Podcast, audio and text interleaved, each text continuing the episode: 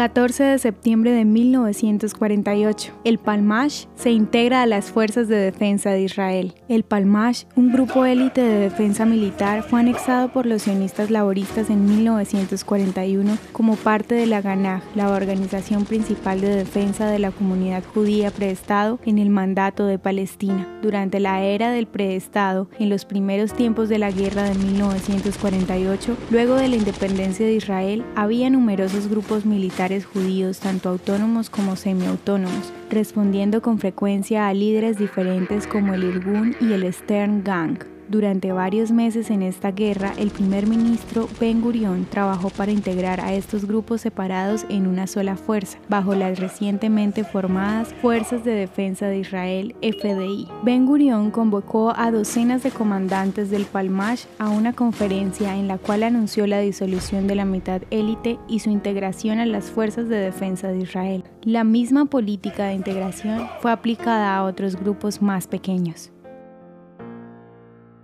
¿Te gustaría recibir estos audios en tu WhatsApp? Compartimos nuevos episodios todos los días. Suscríbete sin costo alguno ingresando a www.hoyenlahistoriadeisrael.com. Este proyecto es realizado por Philos Project. El contenido original de Hoy en la Historia de Israel fue provisto por el Centro para la Educación sobre Israel.